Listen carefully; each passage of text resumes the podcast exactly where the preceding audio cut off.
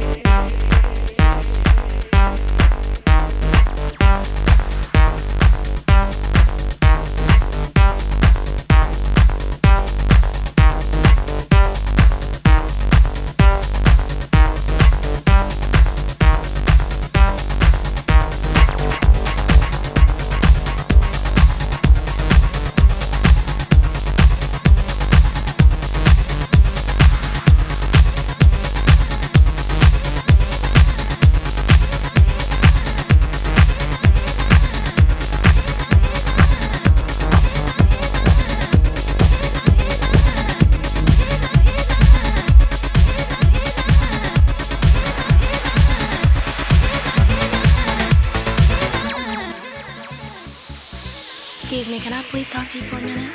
Uh huh. Sure, you know, you look kind of familiar. Yeah, you do too. But um, I just wanted to know do you know somebody named. You, you know his name? Oh, yeah, definitely. I know his name. But I just want to let you know that he's mine. no, no, he's mine.